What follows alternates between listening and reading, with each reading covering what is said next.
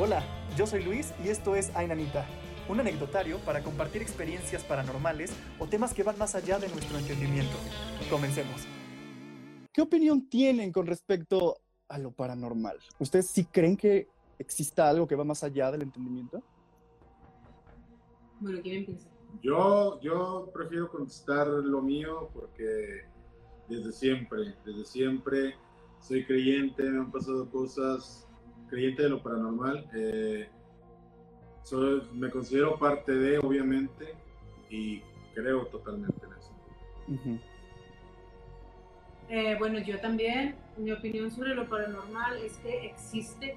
Es difícil porque con el paso del tiempo, la tecnología, las culturas que van cambiando, eh, la gente va creyendo cada vez menos en que existen cosas mágicas pero nosotros creemos firmemente en todo lo sobrenatural, lo mágico, los espíritus, eh, sí, sí, creemos totalmente y, pienso que todos deberían de darle una oportunidad al, al más allá. Yo sí, obviamente, o sea, sí, desde siempre he creído, desde, yo creo que desde bebé me han pasado cosas paranormales que me contaba mi mamá, entonces sí, yo sí creo 100% en lo paranormal. Muy bien, y es que saben que este proyecto Ainanita, como les decía hace ratito, surgió por pandemia y surgió porque nos dimos cuenta que, aunque no creamos, existe este morbo de escuchar este tipo de historias, anécdotas, ¿no? Hay personas que hasta dicen, yo soy escéptico, pero sin embargo, me encantaría que me sucedieran cosas paranormales. Y, bueno, en lo personal me han sucedido bastantes cosas y también a parte del team Ainanita hay quien es muy sensible a, este tipo de situaciones, hay quienes no y que nunca les ha pasado nada, pero gracias a que hemos estado ya con tantas anécdotas, de repente se sienten energías un poco extrañas. Y pues bueno, dicho esto, quiero empezar a preguntarles, eh, yo sé que deben tener mil historias con respecto a esto, pero me gustaría eh, hablar de a lo mejor las más cabronas, alguna que, que genuinamente dijeron, híjole, sí estuvo muy ojete esa situación, sí la pasé muy mal, no entiendo cómo, cómo sucedió. ¿Personal, personal o sobre las transmisiones? Pues puede ser incluso personal o y ya después si quieren pasamos a las de a las del Museo del, Horror como tal. Mm, ok. Yo siempre voy a decir primero las damas, adelante. Sí, adelante. Bien. Ah, mira, nosotros sí hemos pasado por muchísimas cosas. Decirte una en específica tal vez sí sería un poco complicado, pero claro yo creo que una de las más fuertes actualmente con la que estamos viviendo, y de hecho la seguimos viviendo, es eh, el haber hecho contacto a través del tablero Ouija con una niña, aparentemente, que nos dice que su nombre es Estrella. Y ella dice, yo no me voy a quedar aquí, yo me voy a ir con ustedes. Nosotros le dijimos, pues no, no puedes venir con nosotros, etcétera pero ella dijo, yo voy a ir con ustedes. Eh, como nosotros siempre nos ha gustado convivir con los espíritus, realmente nosotros les abrimos la puerta para que nos sigan, para que estén con nosotros. Eh, le dijimos, está bien, puedes ir con nosotros. Y, parece que lo hizo. Mm, ella nos sigue, nosotros visitamos lugares en donde otros espíritus se comunican con nosotros y nos dicen que la, perdóname, nos dicen que la ven, que ven a esta niña con nosotros, los demás espíritus le tienen miedo, aparentemente no es una niña, ah, es algo más, ellos la describen como una sombra. Ah, yo según experiencias que, que, tuve la pude ver una, en una ocasión y, y sí, efectivamente es, es, es, un ser aterrador que, que, nos sigue, que está con nosotros, que la hemos escuchado aquí en, en la casa de todos ustedes. Gracias. Yo creo que es una de las cosas más fuertes y más increíbles que nos ha tocado vivir porque ella grita, grita de una manera aterradora. Horrible. Eh, todos pueden escucharla en nuestros lives, la, la, escuchan de repente y ya identifican su grito porque es un grito de dolor.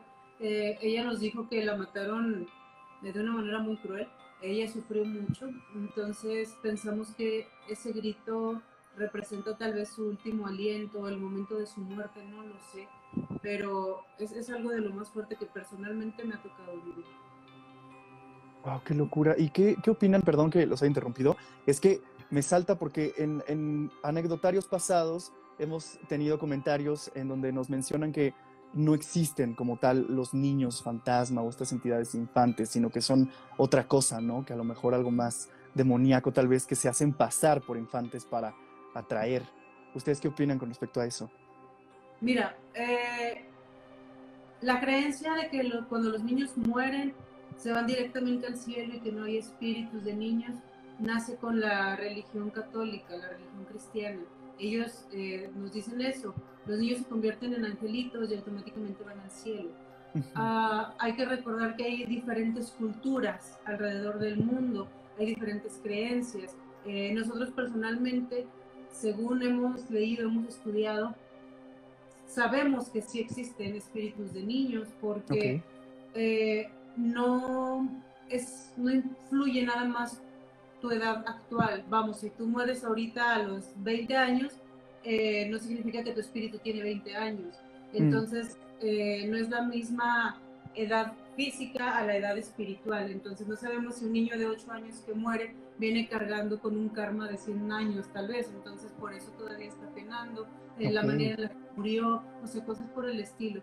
Eh, hemos comprobado que sí hay espíritus de niños y también, por supuesto, no lo vamos a negar, hay otro tipo de entidades más agresivas, oscuras y más poderosas que se hacen pasar por niños, que muchas veces se adhieren a cosas que parecen inofensivas para que las personas se puedan acercar a ellos y les tengan confianza. Y entonces mm. ya vienen lo que pueden ser como posesiones demoníacas o cosas más, más graves.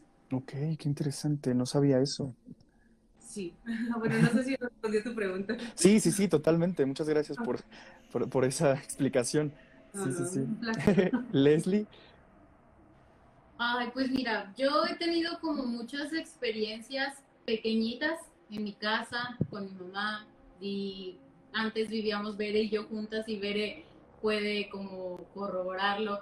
Este, pero yo creo que las experiencias más fuertes me empezaron a pasar cuando empezamos con el Museo del Horror, o sea, ni siquiera con las transmisiones paranormales, o sea, cuando empezamos con el Museo del Horror, que llegamos a una casa verdaderamente embrujada, fue ahí cuando empecé a vivir como que pues cosas más fuertes. Yo una de las que más recuerdo es una vez que iba hacia el baño en el museo, iba hacia el baño, entonces se ve, eh, se reflejaba la luz del baño en el piso y ah, se ve que pasa como una sombra, como si hubiera cruzado hacia adentro del baño. Entonces yo me quedo como, ¿habrá alguien en el baño? Yo sabía que no había nadie en el baño, yo sabía, pero fue como, lo primero que pensé fue de, ah, a lo mejor hay alguien en el baño, no te asustes. Y fue sí, no pasa nada. Entonces seguí, caminé, entré, hice el miedo a un lado y obviamente no había nadie en el baño. Entonces al salir, yo me quedé, me saqué de onda, ¿no? Entonces al salir estábamos ahí en el patio todos, estábamos haciendo un evento que se llama Velada Paranormal, eh, hacíamos fogata, malvaviscos y así, entonces estábamos sentados todos ahí contando historias de terror y en eso volteamos Bere y yo hacia la planta alta y se ve que pasa una sombra muy alta, muy delgada y encorvada, cruza la puerta corriendo. Hoy se vio tan claro y te lo creo que te lo digo y me acuerdo perfectamente, se vio tan feo y yo le dije a Bere, le dije, ¿hay alguien allá arriba? Y, me dice, no, o sea, no hay nadie allá arriba. Pero yo también lo vi. Bere también lo vio, o sea, porque fue como, Bere, ¿lo viste? Y ella decía, ¿tú lo viste? Y yo, sí, sí lo vi también. Y, eso me dio mucho miedo. y pues de transmisiones ni digo porque un montón de cosas. Soy la más miedosa de los tres.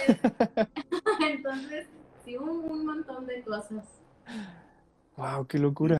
Sí, eh, bueno, personalmente te podríamos contar, mm, yo en lo personal, miles de cosas desde pequeño. Eh, hay una historia detrás de mi nacimiento. Son cosas que siempre mantenemos como que muy personales entre nosotros. A veces las contamos en, en nuestras transmisiones en vivo y todo eso, pero desde pequeño siempre he tenido mucho acercamiento con todo este mundo o estos mundos, estos planos.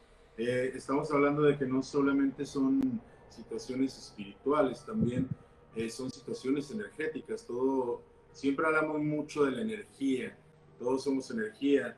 cuando morimos, muchas personas eh, piensan, por ejemplo, que es el fin eh, del ciclo y en, sí pasan muchas cosas. Eh, recuerdo muchas cosas de mi niñez, te podría contar, por ejemplo, la que conté el otro día, de la primera vez que me asustaron, por decirlo así, yo tenía 10 años, creo, y salí a la calle, eran, eran como las 9 de la noche, iba caminando y salió una señora de repente, me pregunta que si tengo un vaso de agua, o sí, que si tengo un vaso con agua, que si quiero un vaso con agua.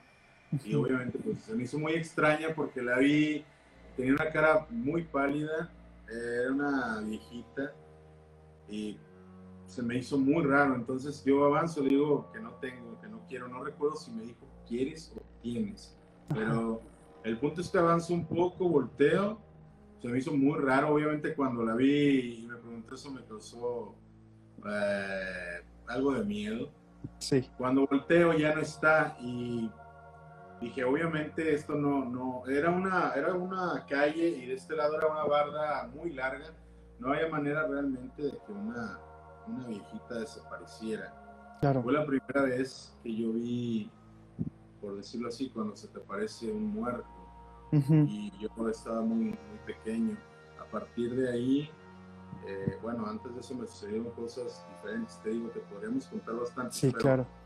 Como para 10 programas. Sí, definitivo. Eh, Como para que nos invites a todas las temporadas. Ah, perfectísimo, claro. Yo feliz. Pero, pero sí, y en transmisiones, yo creo que el miedo abunda, la adrenalina abunda, los sustos abundan, tanto con situaciones energéticas, espirituales o hasta con los mismos vivos, que realmente a veces nos han sacado unos sustos muy tremendos, eh, o regalos extraños que nos han hecho, es que son cosas que no se pueden decir, o sí se pueden decir. No tanto. No tanto, pero imagínate que llegas a un lugar y alguien te regala una cabeza humana, o sea, ¡Guau, qué locura! Son locuras realmente que sí suceden. Afortunadamente nuestro trabajo eh, nos ha permitido conocer muchas partes de, de, todo México y fuera de México y conoces cosas impresionantes, gente que te cuenta cosas impresionantes. Qué, qué locura. Sí, pues sí, me imagino que a ustedes les han pasado bastantes, un chingo de cosas paranormales por las transmisiones y en sus vidas personales. De hecho, aquí andan comentando, se debería invitar a uno por uno para poder hablar extendido de estos temas y, y claro, vamos a tenerlos nuevamente en el programa. Eso, si ustedes nos lo permiten, nosotros felices. Este... No, claro que sí, con gusto.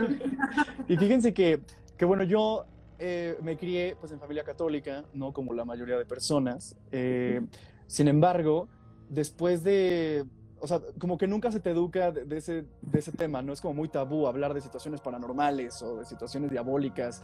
Y hay gente como de, bueno, si crees en Dios, pues en teoría también tendrías que creer en el diablo, ¿no? Y hay gente que olvida esa parte. Pero bueno, el punto es que desde también muy chico nos empezó a suceder algo muy extraño con mi mamá, y esta historia se las quiero contar para también a las personas que, que están llegando nuevas a este anecdotario. Hubo en una tienda departamental hace tiempo una línea de elfos, duendes, etcétera, muñecos de este estilo. Y eran muy famosos. Y ya saben, niño berrinchudo se enajenó con su madre de cómprame por favor uno de estos elfos, están padrísimos. Y bueno, elegí, que bueno, dicen que te eligen, pero yo elegí un, un hada, porque creo que no tienen género, entonces bueno, es como un hada, tiene sus alitas y todo, tiene sus facciones muy, muy bonitas, muy finito el muñeco. Y, pues al final es un muñeco de, plástico con trapo, ¿no? Y, bueno, me lo compraron, ahí está tu, tu, muñeco, ¿no? Y después, no sé por qué, a los meses sentí un temor por él. Era irracional el temor que yo sentía, me sentí intranquilo con él en la casa. Yo le decía a mi mamá, por favor, regálalo, me siento mal, no puedo dormir, este, siento que me observa, o sea, era muy, muy extraña la situación.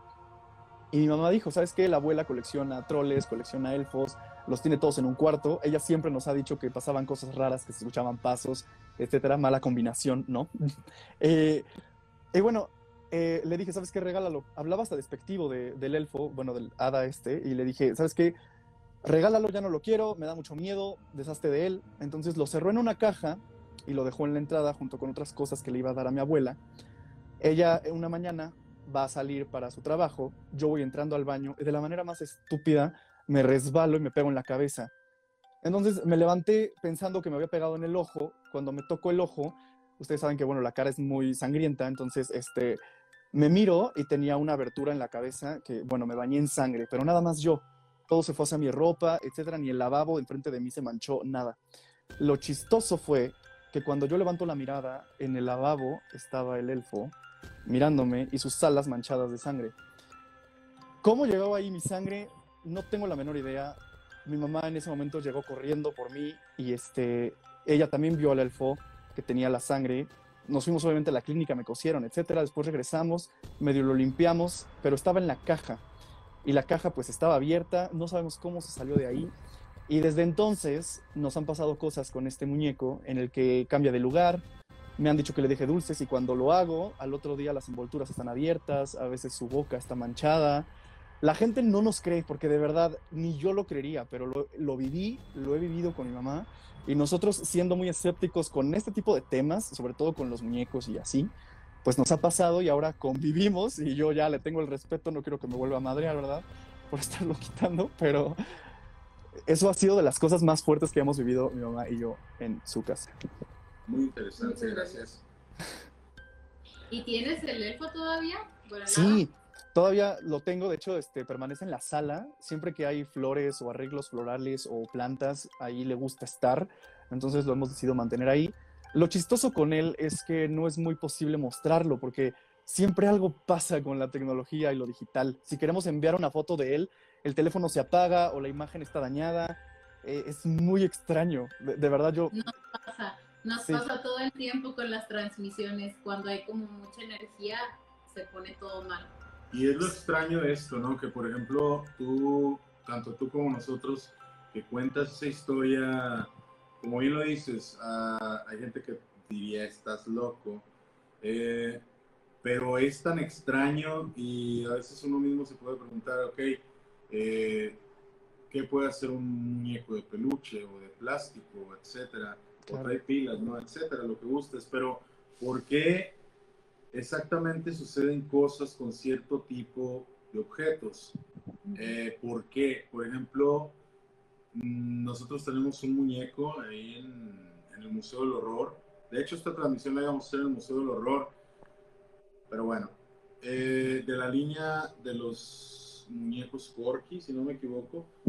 El asunto con los muñecos Corky es eh, están muy simpáticos, de verdad si lo ves te enamoras de Corky. Y no puede ser posible que cause el mismo efecto una variedad de muñecos eh, en los pequeños. O sea, por ejemplo, lo comparo con lo de los elfos. ¿Por qué? Porque con los elfos se ha hablado de ese tipo de situaciones muchísimas personas, han, han, contado cosas.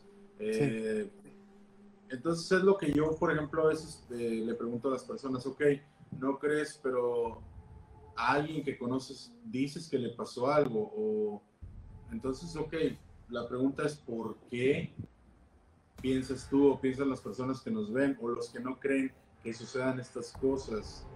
Siempre hay muchas respuestas, pero es un tema demasiado interesante el, el hecho de que suceda con objetos específicos como con elfos o cierto tipo de muñecos.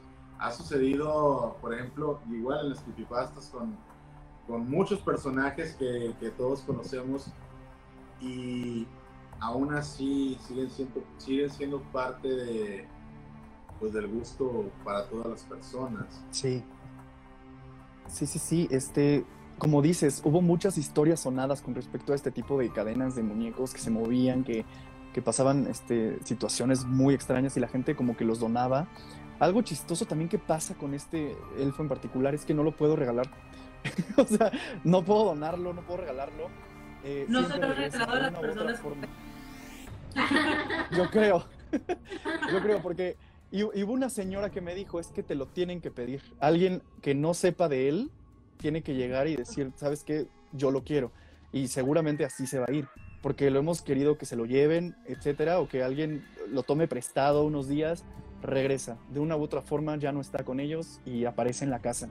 Es muy extraño. Antes me daba mucho miedo, pero ya como que aprendimos a vivir con esto, porque hasta la fecha pues no ha pasado nada agresivo, ni, ni mucho menos. Sí se llegan a escuchar ruidos o cambia de lugar, pero, pero de ahí en fuera, porque hasta mis amigos lo han vivido, o sea, hemos tenido reuniones con bastantes personas, obviamente antes del COVID, y, y de repente estábamos en la sala y mis amigos veían el elfo, les empezaba a contar sobre él. Estábamos al otro lado de repente hablando y de repente una amiga gritó, nos asomamos al jardín y en el pino estaba súper bien sujeto de una de las ramas. Y, y, todos fue como, ¿cómo se salió? Nadie salió al jardín, ¿en qué momento? Sí, entonces ahí ya dije, ok, no estoy loco, varios amigos lo vivieron, han visto que sí se ca cambia de lugar. Y pues sí son cosas que no puedo explicar, pero que suceden. Fíjate, a nosotros nos pasó algo bien, bien extraño. Cuando teníamos la museografía del Museo del Horror, hace ya casi siete años, ocho años más o menos, nosotros queríamos abrir el museo como un tributo al cine de terror de todos los tiempos. Entonces la, la, prensa empieza a sacar notas, ¿no? Pues ellos son los muertos, van a sacar el Museo del Horror en Saltillo, etcétera. Y no sé por qué la gente inmediatamente lo relacionó con cosas poseídas, más que con cine o, con otro tipo de, de detalles. Y empiezan a llevarnos objetos. Dicen, ah, miren, es que les traigo esta muñeca para que la pongan aquí en el museo porque me habló. Oigan, miren, les traigo esto porque se mueve. Les traigo esto. Así nos fueron llevando piezas, nos fueron llevando cosas de diferentes partes de, de México, no nada más de, de Saltillo, eh, de hecho, el primer objeto que nos llevaron fue una muñeca de porcelana de Nuevo Laredo, Tamaulipas. Eh, nos han llevado así cosas de diferentes lugares. Y así sola, sin que nosotros lo planeáramos, nació el área de los objetos poseídos en el Museo del Horror.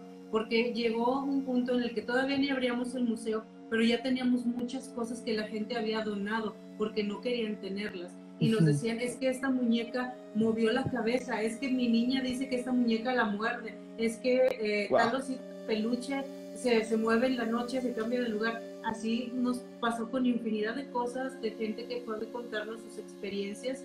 Y, ah, y otras muy pesadas, por ejemplo, eh, hay una en específico que hizo que una persona se suicidara. Y la historia, son historias que de verdad dices, no lo puedo creer, o sea, esto lo escribió alguien para un cuento de terror, claro. o etcétera, y son cosas que de verdad impactan bastante. Impresionantes, y las personas van y nos llevan el muñeco y nos dicen, ¿sabes qué? Aquí está, muchas gracias, ni digas que yo te lo traje, ya no quiero saber nada, adiós, y se van. Entonces, eh, te cuentan las cosas con un terror que lo puedes sentir. O sea, nos dicen, yo por eso quiero deshacerme de esto porque yo, yo ya no puedo tenerlo en mi casa mis hijos no duermen, le tienen miedo, yo ya no sé qué hacer, en fin, o sea, nos han llevado muchas cosas. Y, y ojalá en, en, alguna otra oportunidad que, que nos vuelvas a invitar eh, podamos mostrarte parte de esta, de esta colección que ya tenemos, de todo lo que ha donado la gente, los objetos poseídos que nos han llevado, porque de verdad están impresionantes, o sea, son una cosa maravillosa que, que para nosotros ha sido muy bien recibido, no te lo voy a negar, ha sido muy difícil poder adaptarnos a las energías que llegan con todas esas cosas. Claro. Porque cada uno lleva su propia historia. Entonces sí. fue muy pesado, fue difícil, pero ya cuando aprendemos a manipular estas energías, lo que nosotros hacemos es crear una armonía entre esas energías y nosotras, eh, nosotros, perdón, las energías de la casa. Entonces, se creó una mezcla que ya cuando tú entras al museo dices, aquí hay algo, pero claro. grande, o sea, muy fuerte. Y, y, pues sí, es, eso fue una pequeña anécdota de cómo nació el, el área de objetos poseídos del Museo del Horror. Sin querer se volvieron un poco como el Museo de los Warren, ¿no? Donde... Sí, de hecho, de hecho.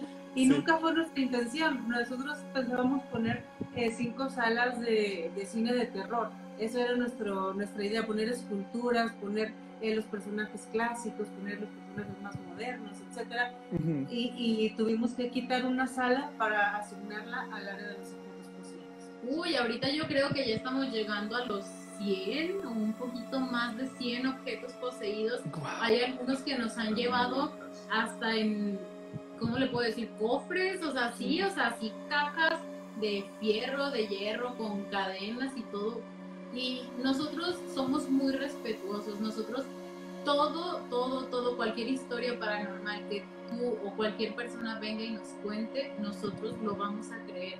O sea, nosotros somos de que, ay, ¿qué? ¿De cuál fumaste? O sea, no, no, no, nosotros creemos en esto y si vienes y nos cuentas una historia paranormal, te vamos a creer.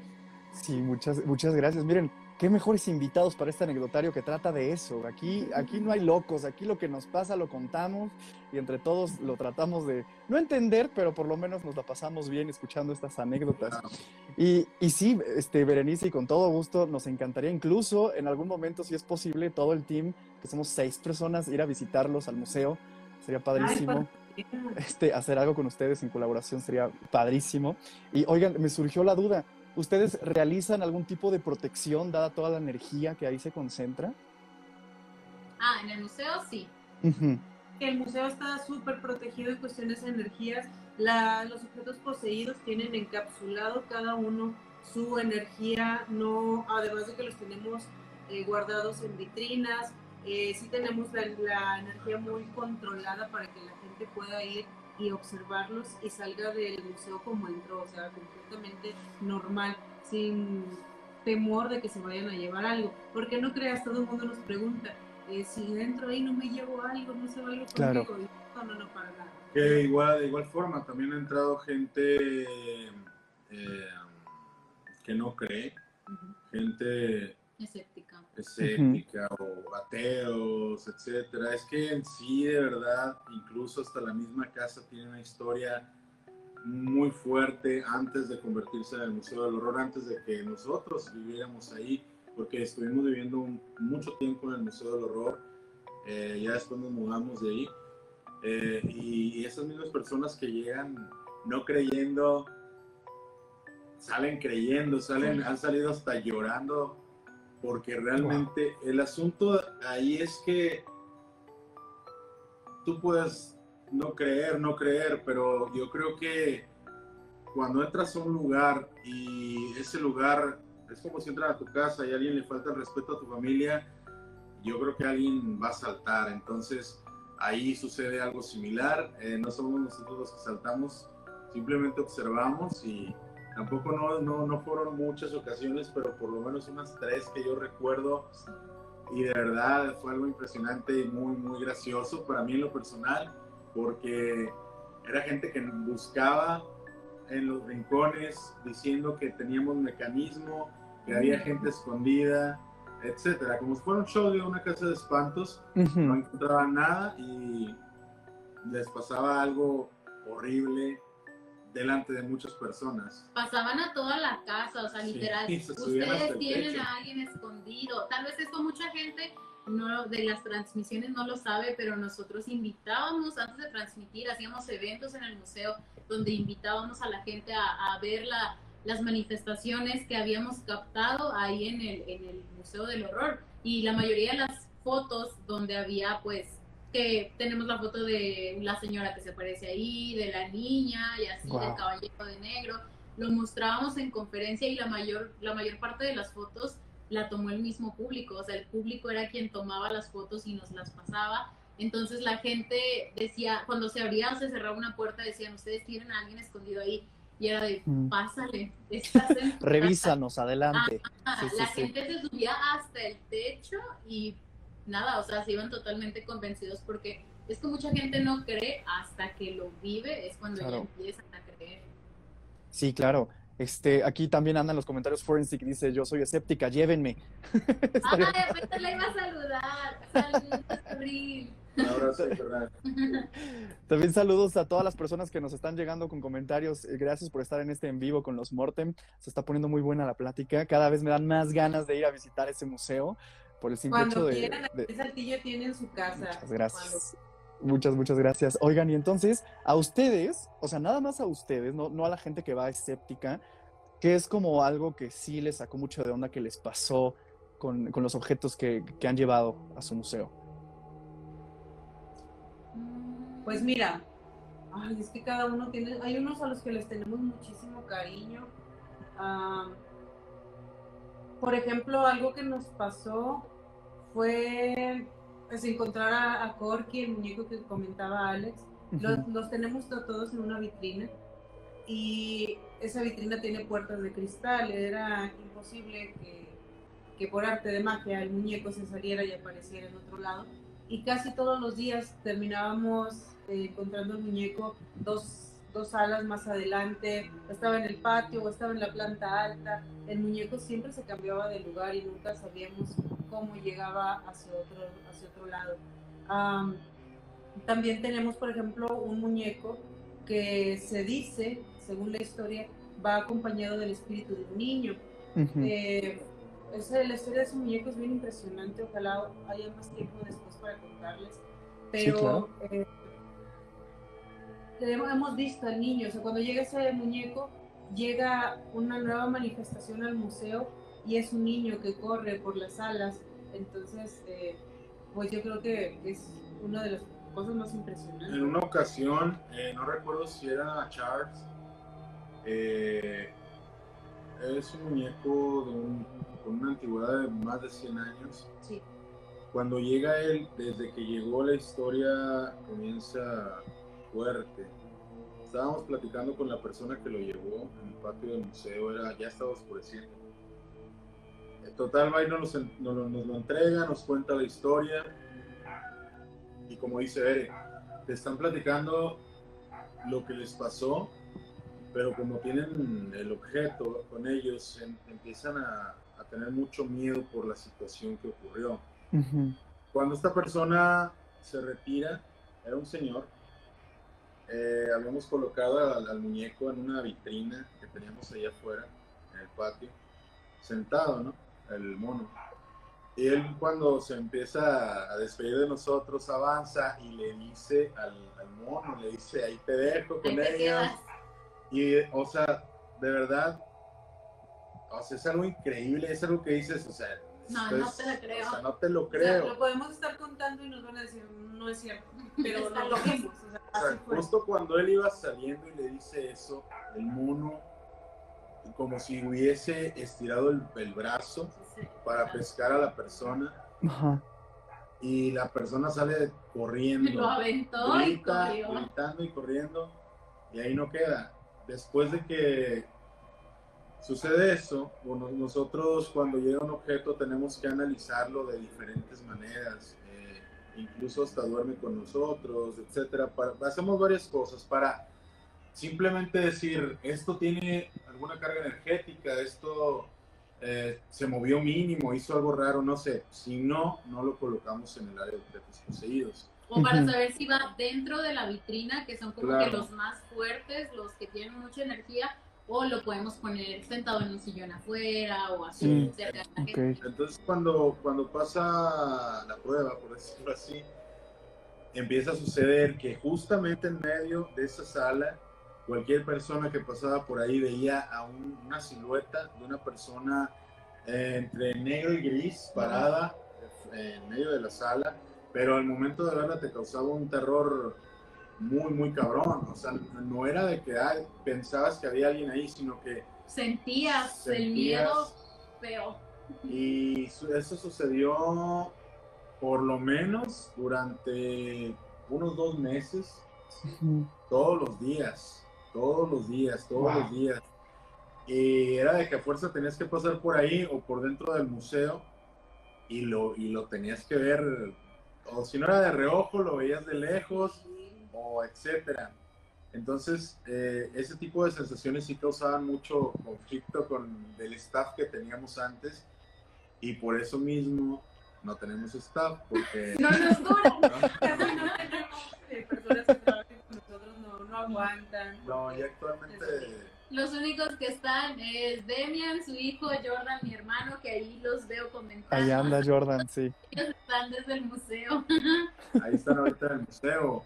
Y les podrían contar también miles de cosas que siguen pasando, que de verdad, como volvemos a caer en lo mismo, no lo creería la gente. Y no nada más objetos poseídos, tenemos, estamos recaudando cositas para un área, bueno, una sala, que se va a abrir una sala de objetos de transmisiones paranormales, porque vamos mm. a, a, las locaciones y a veces hay un osito y las personas ven que se mueve o no sé, por ejemplo, el, el cuadro, había una foto de una señora, un cuadro de una señora, y la legión vio que sonrió con dientes y todo, y la señora pues está así con una expresión seria. Entonces, todo ese tipo de cositas ya la tenemos, ya lo tenemos ahí en el museo, un área pequeñita, pero se va a hacer algo grandísimo. Y de locaciones también muy importantes dentro de la historia de, del terror en México, como por ejemplo de Casa Mijangos tenemos una, pieza de la casa. Un azulejo de la casa, de, de Casa Mijangos, ahí lo tenemos tenemos un pedazo del vestido de Blancanieves de Reino Mágico en Veracruz. Tenemos. un muñeco del hospital que sacamos del Hospital San Alejandro en Puebla. Ay, sí, tenemos muchos. No, el, híjole, el Hospital San Alejandro, yo soy de Puebla y sí, cuántas historias no se escuchan ahí en ese hospital. Sí, no, nosotros la vez que estuvimos ahí fue impresionante. Aparte de la adrenalina, es que no sé si lo puedo decir. Eh, lo voy a decir porque que todo el mundo ya lo sabe, ahí entras sin permiso eh, eh, y obviamente, pues si entran por ti, ya sabes que vas directo a la cárcel. Eh, aparte de eso, lo que sucede ahí, entramos, ah, esta vez nos íbamos a traer un el letrero del... del Mortuoria. sí, de la... ¿Morgue? De la, morgue. Mm. Pero no lo pudimos. No lo pudimos quitar.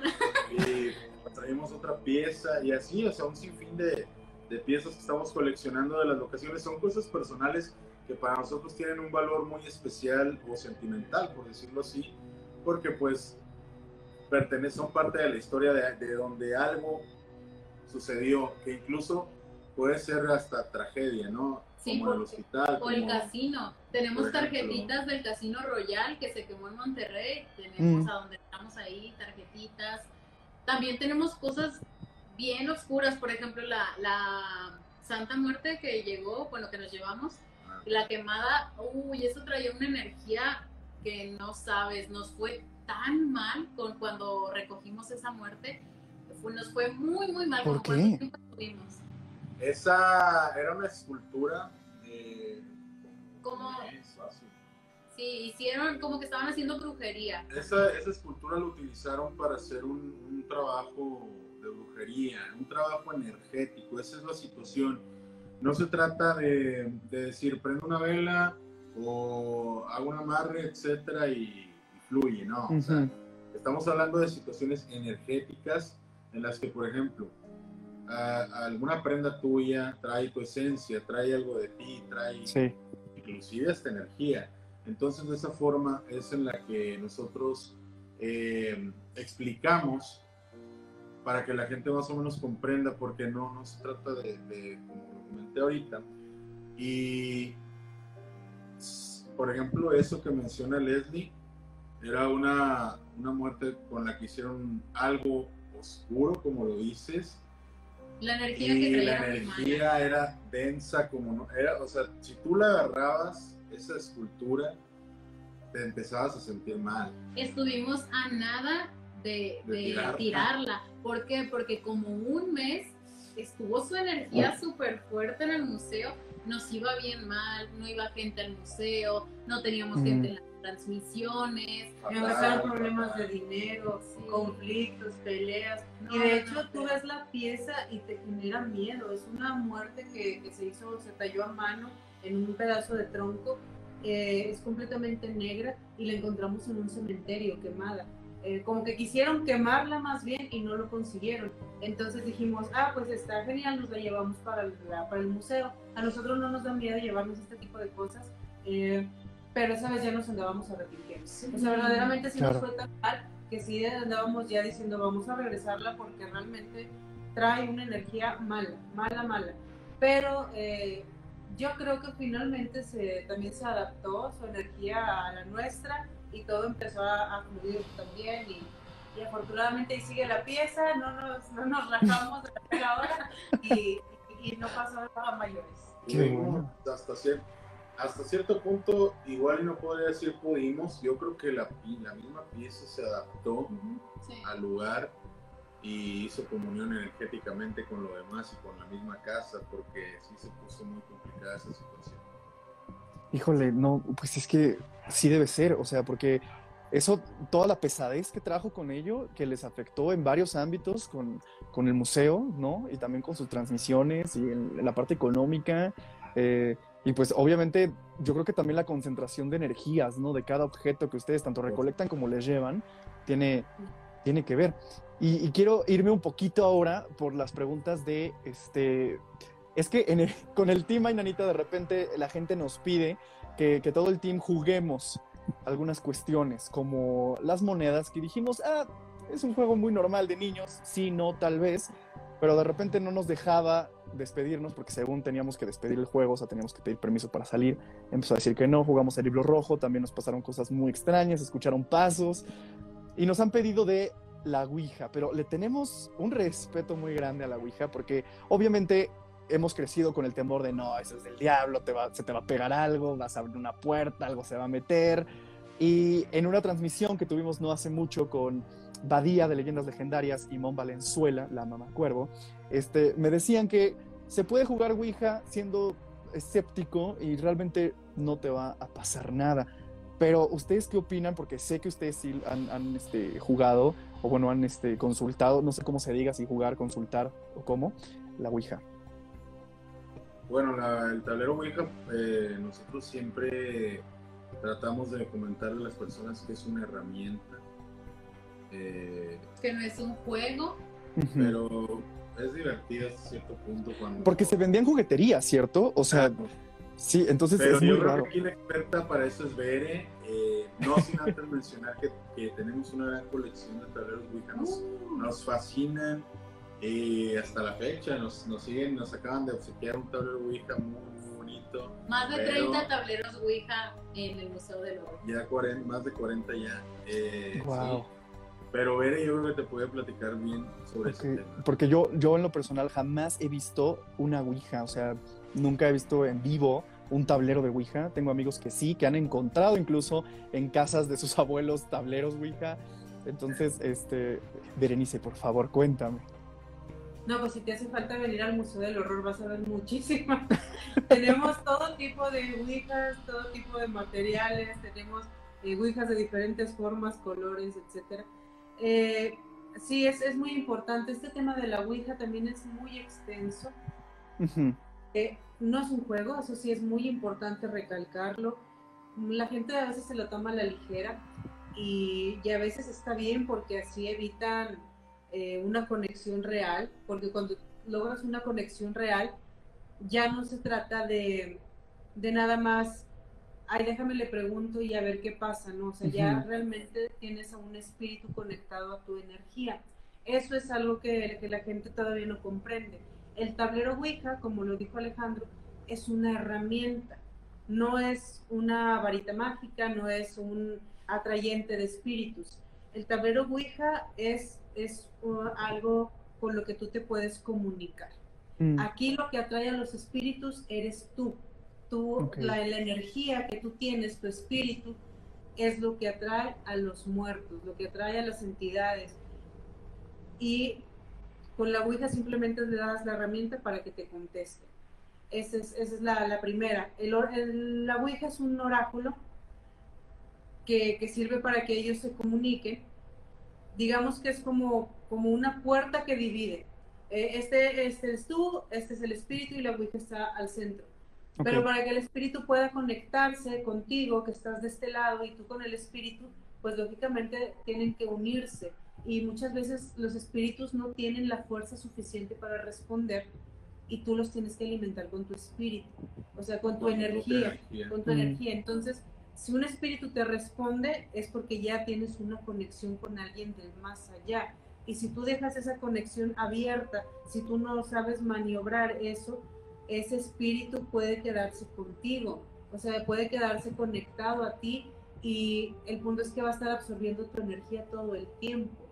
ahí es cuando empiezan a haber cosas, cuando las personas tienen accidentes, que no dejan de tener sueños muy malos o sea, pesadillas muy realistas que verdaderamente te hacen sufrir, que escuchan muertos cuando estás dormido, en fin, pasan muchísimas cosas y el, lo peor de todo es que si abriste la puerta, eh, la dejas abierta para todos. Cuando tú mm. haces una sesión de Ouija, tú llamas a los espíritus y todos te escuchan, no nada más es que quiero hablar con mi abuelita, que quiero hablar con alguien que se murió.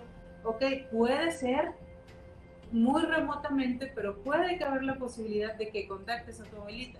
Es difícil, es muy difícil contactar a una persona en específico, porque todos escuchan. Y al momento de que tú abres la Ouija y les invitas a que hablen contigo, cualquiera de los que te escuchan puede acercarse y puede contestar, contestarte y puede hacerse pasar por tu abuelita. Eso también es el otro detalle. Sobre todo, perdón por la interrupción. Que te para que no te Sobre todo, eh, también depende bastante porque eso le puede pasar a cualquiera.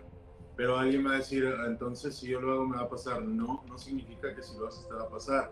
Pero en cambio hay personas que tienen la sensibilidad energética o espiritual para que esto suceda sin siquiera saber que, que, puedes tú crearlo, o sea, que puede venir naturalmente a ti sin necesidad de saber cómo crearlo, cómo hacer que suceda, y ahí es donde está el problema.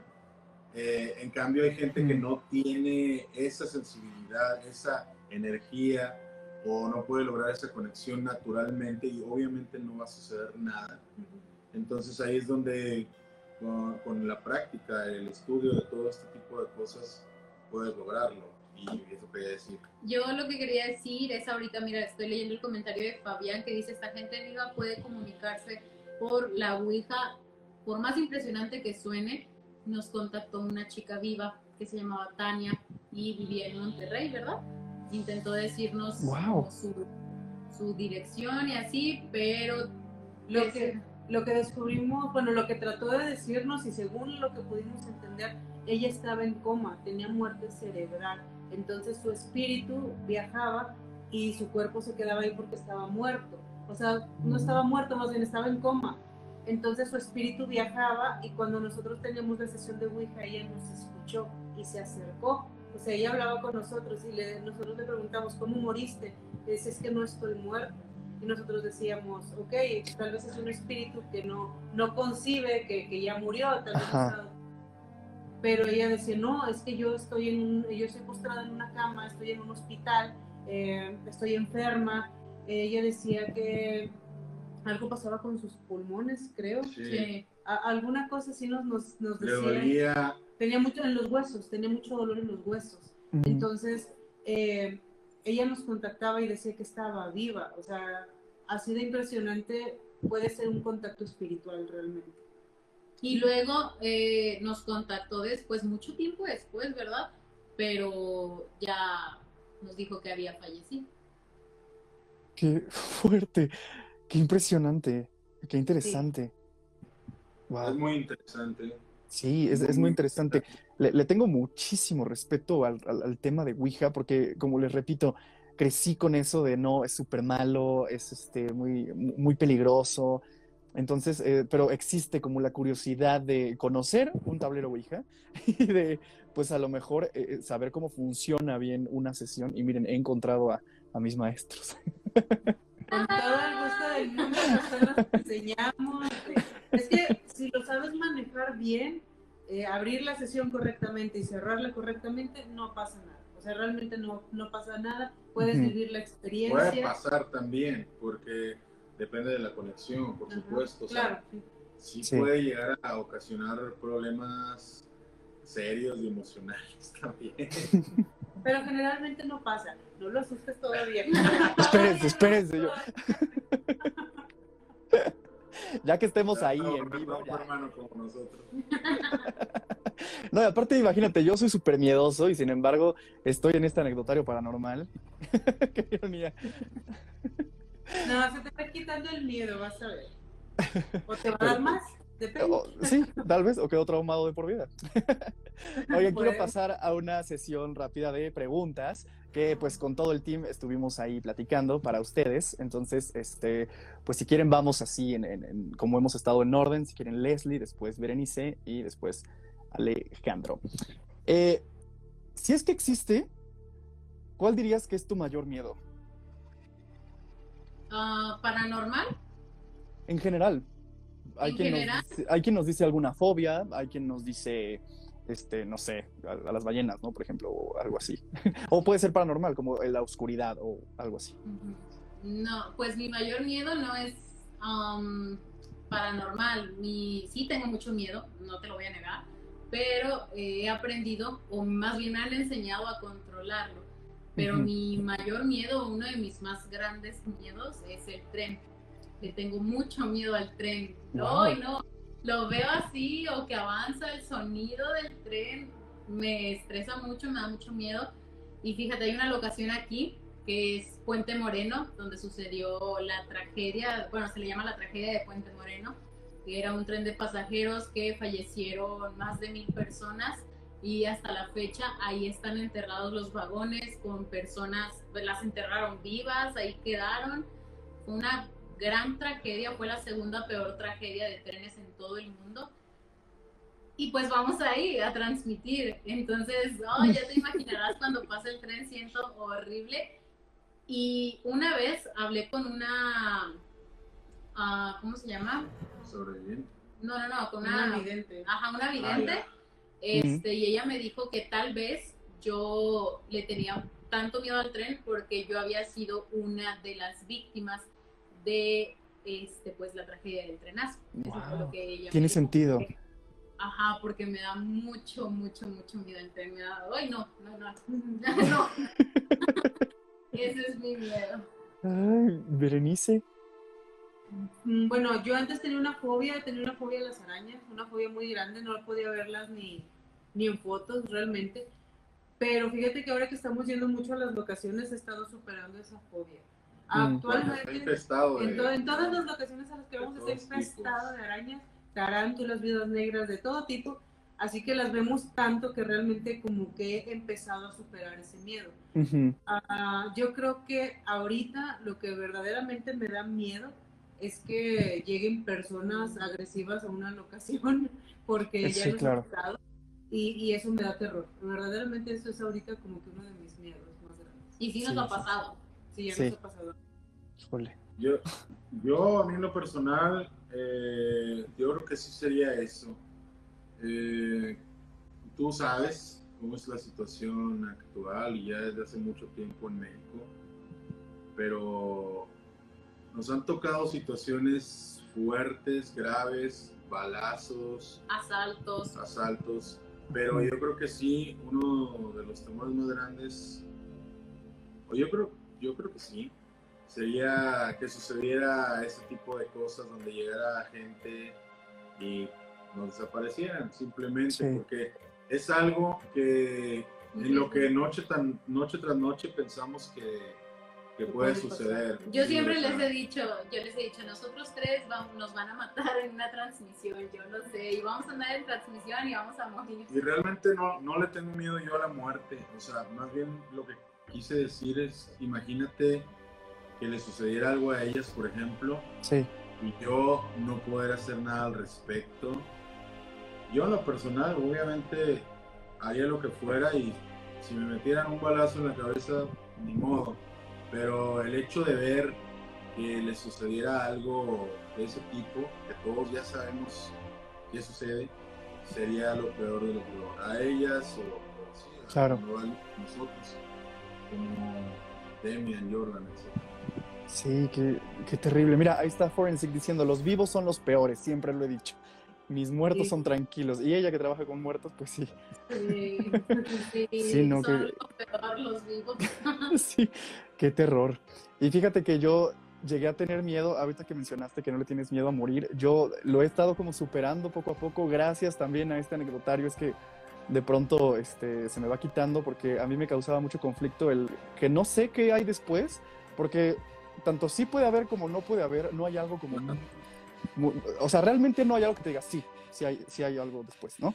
Eh, entonces eso que me causaba conflicto, como de, híjole, no sé si hay algo o no, pero el morirme, el saber que ya no voy a existir, me da ansiedad. Sí. Sí, de hecho, es algo muy eh, interesante lo que comentas, el hecho de...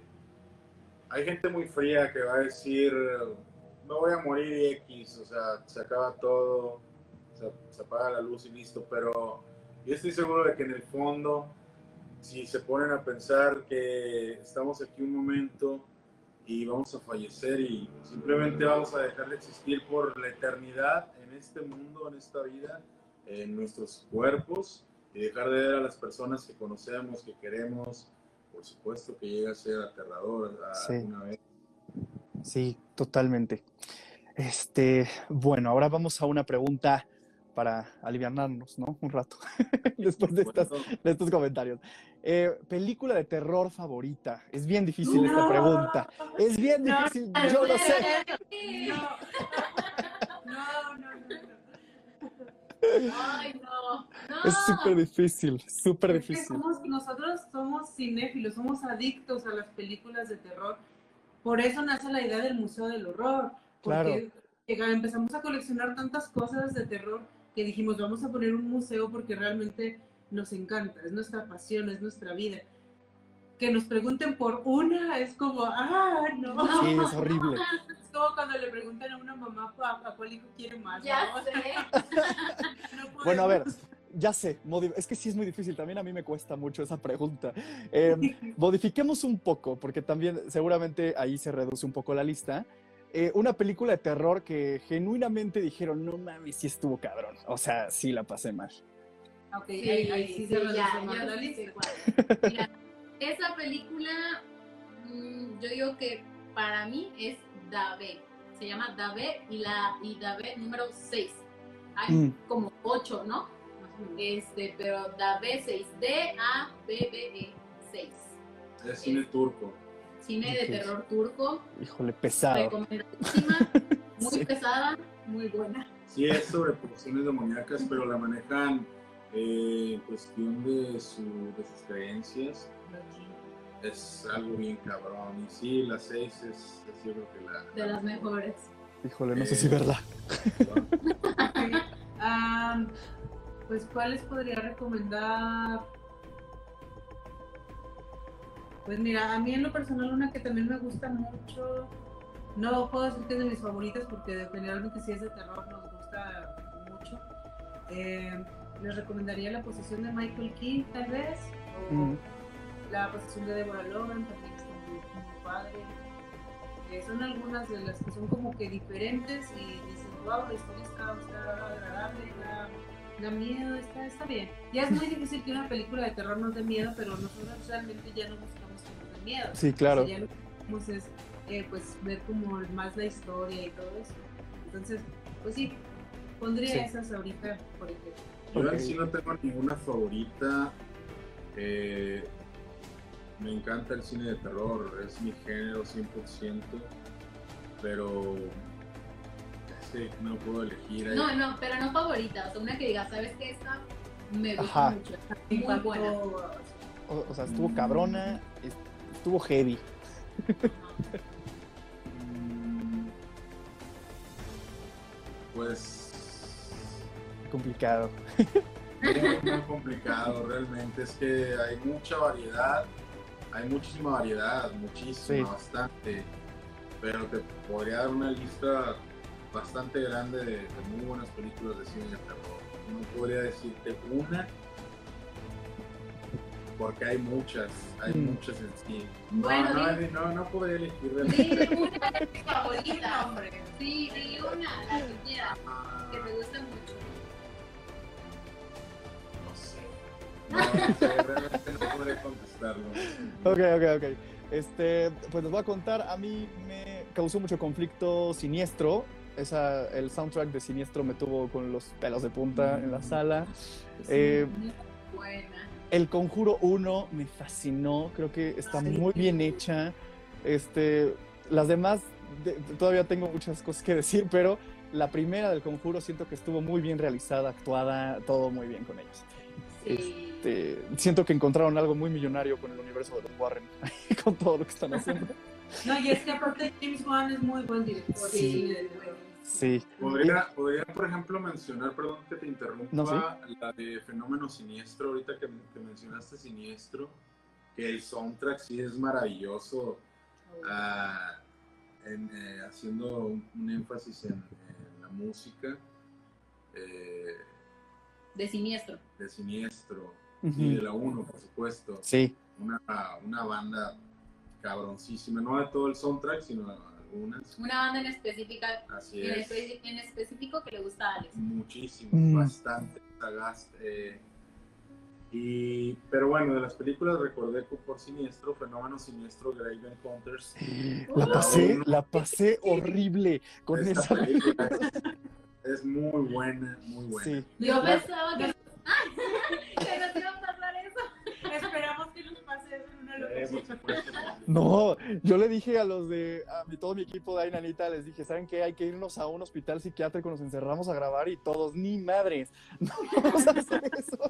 No, ahí, ahí me llevan si ustedes llegan a hacer eso, porque... Hemos estado, hemos estado en, por ejemplo, en el hospital, no recuerdo el nombre, está en San Luis. Uh, sí. Ese hospital está de verdad muy cabrón. No Sí. recuerdo el nombre, creo que se llama algo del- de, las- Nuestra Señora de la Salvación, creo. Sí, algo Nuestra así. Señora de algo. Sí, Pero- y ese hospital. Te hace serio, sentir dentro de esa película. Sí, de verdad. No, de qué verdad. cosa, sí, no, sí, la, la pasé muy mal. La dos ya estuvo... Sí, la- Sí, ya. Ya, ya.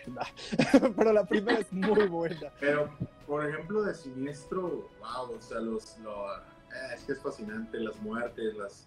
Cómo Qué locura, sí. todo.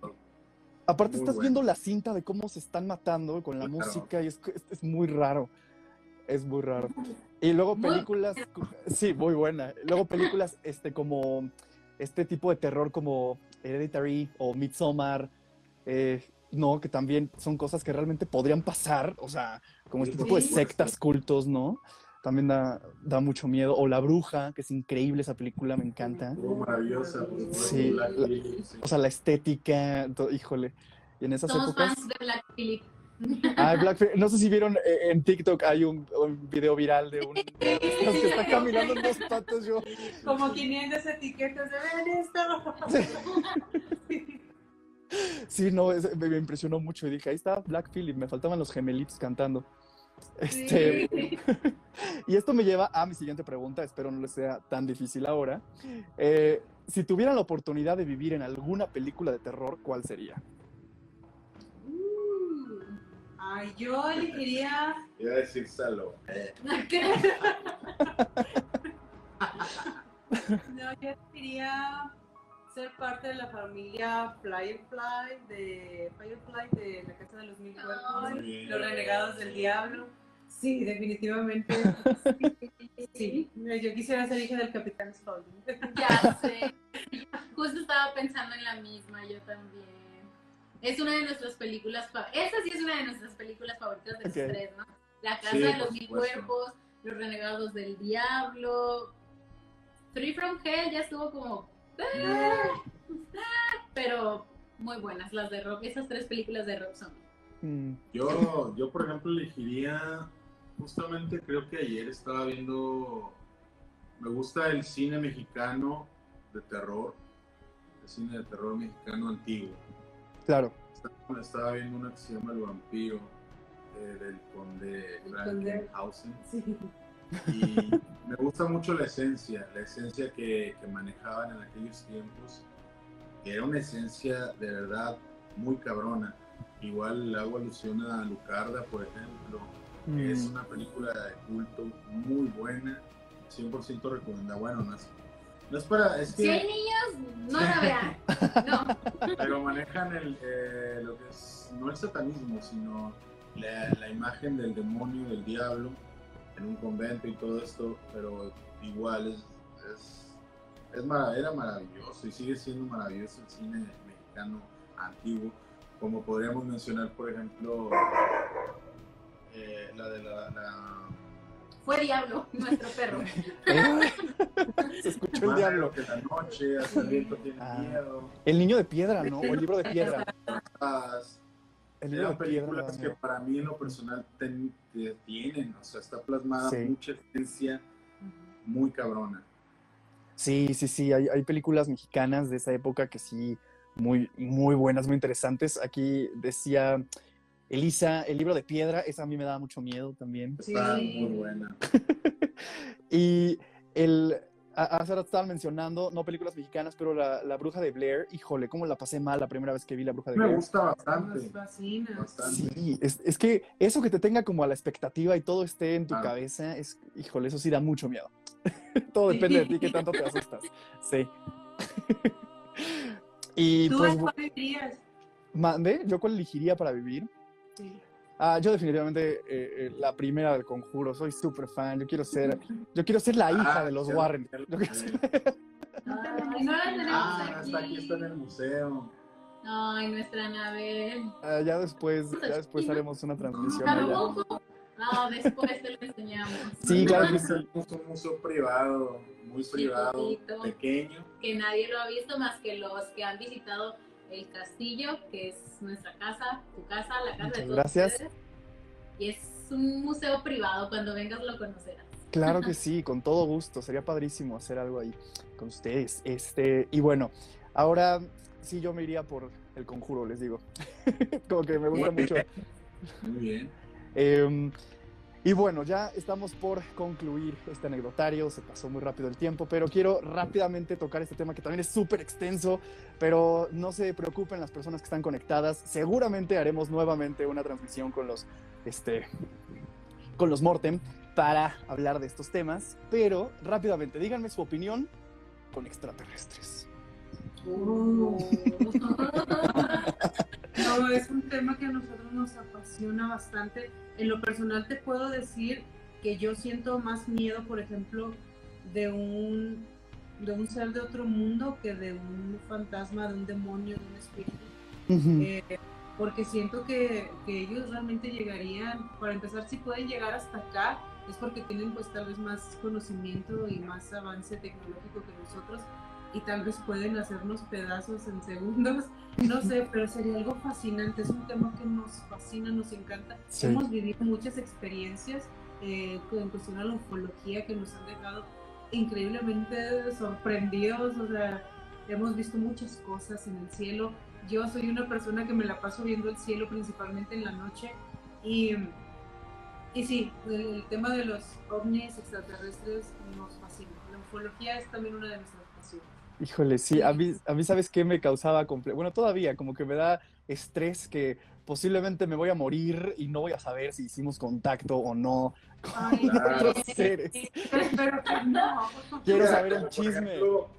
Lo, actual, lo, de lo que se habla, que ya está eh, por, iniciar los viajes a la Luna, a Marte, y desafortunadamente pues espero yo que sí nos toque, pero si no es lo mismo que dices tú, o sea, imagínate estar ahí y ver el espacio, ver todo desde otro planeta. Sí, aunque fuera el último que viera, pero me encantaría. Pero decimos, actualmente como es una novedad, van a estar carísimos y qué envidia que en unos 70, 80 años va a ser como un vuelo en avión a cualquier lado y pues yo creo que ya ni siquiera nos va a tocar. sí, oye era tu pregunta de los extraterrestres, los, ¿sí? los alienígenas, creo que Bere pudo, no pudo responder. Yo no pude responder mejor que Bere.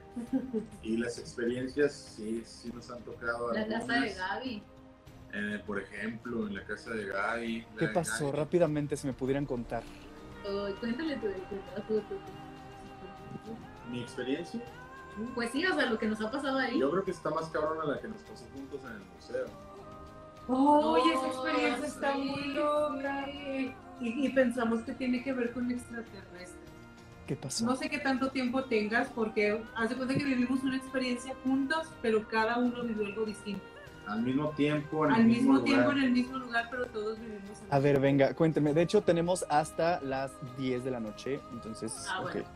Tenemos unos minutos más. Para empezar, Alex es un ser especial, de verdad, de verdad, de verdad. Aunque suene loco, de verdad, ¿has visto la chica esta de Deadpool que tiene buena suerte todo el tiempo? Es Alex. Alex tiene buena suerte todo el tiempo y, ay, no sé, no sé. Después te explicaremos qué pasa con Alex, pero es alguien, es un ser especial, de verdad. Todos especiales. ah, pensé que iba a decir de. No, no, no, no, no, continuamos.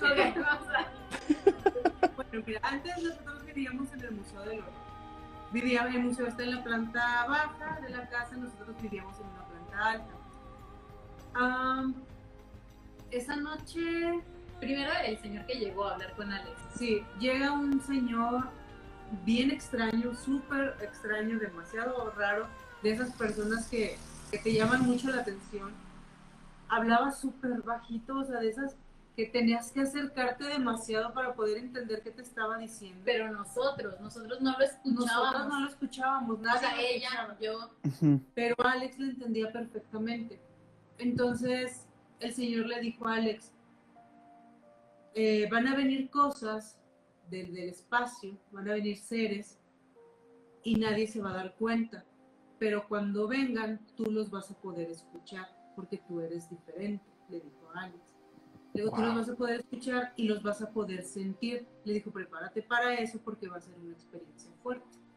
Y yo soy muy amable, o sea, yo sé de que si alguien se pone a platicar conmigo, lo escucho y, y platico a gusto, ¿no? O sea, que, ah, excelente y todo, todo el rollo, ¿no? Sí, o sea, Alex estaba de que, ah, pues qué buena onda, ¿no? Que, qué bien que, no, que, que, que venga. Pero seriamente, o sea, no, no ignorarlo. Ajá, no, sí, sí, sí.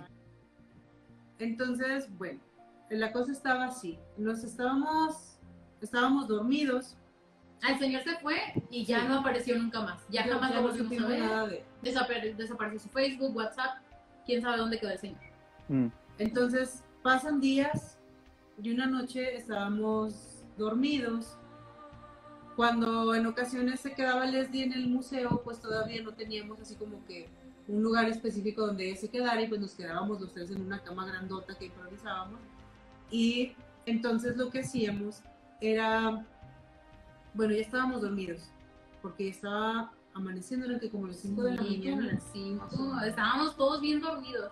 Mm. Entonces, de pronto, yo escucho la voz de Alex y me dice, bueno, yo te lo cuento desde mi perspectiva, como te digo, vivimos tres cosas distintas. Entonces me dice Alex, hey, ¿qué es eso? Y me despierta, me dice, hey, ¿qué es eso? ¿Qué es eso? Entonces yo abro los ojos y frente a mí había una ventana que nosotros, bien vampiros, eh, generalmente todas las ventanas tapamos porque no nos gusta la luz, que, que se meta la luz del sol. Entonces estaba tapada con tablas. ¡Diablo! ¡Diablo! Satanás. Bueno, No me sonó como- ¡Diablo, ven! ¡Ven! ¡Diablo! Bueno, a través de las rendijitas de esas tablas, yo vi unas luces azules que estaban haciendo como círculos. Entonces esas luces azules se deslizaban así como simulando que estaban haciendo un círculo. Yo las veo y le digo, pues debe de ser una patrulla, pero no tenía lógica porque esa ventana daba hacia el patio y eh, estamos hablando de que la calle estaba hacia el otro lado. No podía, No había manera. no podía Mm. reflejar su luz de patrulla justo en la ventana que teníamos enfrente. O sea, era- era ilógico. Ajá.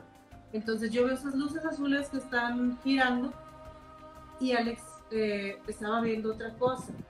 Alex cuenta que él estaba dormido, pero siente que algo llega y se siente en la cama. Cuando se hunde y la en cama. Sí, así. Pero, sino que no, no en los pies, sino en la parte de arriba. Sí, en esto de aquí. Entonces, yo estaba, me, sí, estaba prácticamente yéndome y empiezo a sentir eso.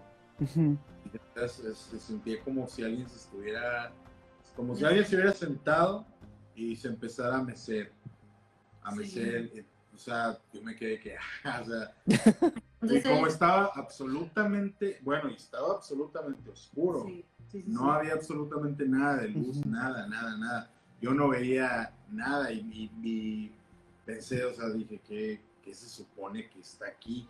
Ajá. Fue cuando yo le hablo, a ver. Entonces Alex siente que algo llega y se sienta en la cama, empieza a mecerse. Pero te hablo sigilosamente, no, porque obviamente si le hubiera dicho Leslie, sí.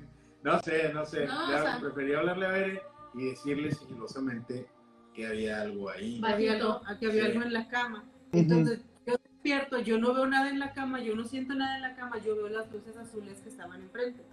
Y en eso, cuando yo estoy viendo las luces, se despierta Leslie, sin que nadie le hable, se despierta. Cosa sola. imposible. Yo tengo el sueño más pesado del mundo. Yo no, no, no, no puede pasar un terremoto y yo Ok, dormida. sí, O sea, sí, en me eso se despierta Leslie muy asustada y dice, no manches, está temblando, está temblando. O sea, Leslie pero sí bien alterada. dice, y, o sea, y Leslie escuchaba que como, como una vibración muy fuerte y sentía que estaba cantando.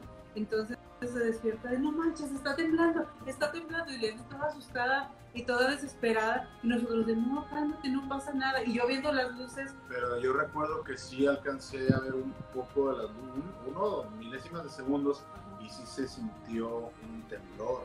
Ajá. O sea, el punto es que a los tres nos pasaron cosas distintas y Alex y nosotras pensamos que esa fue como la señal que, el Señor y dijo. y a partir de, ese, de esa noche ya empezaron a pasar más cosas. Como más lo, cosas. lo, que te pasaba en el oído. Yo escuchaba, haz de cuenta, y, eso es parte de...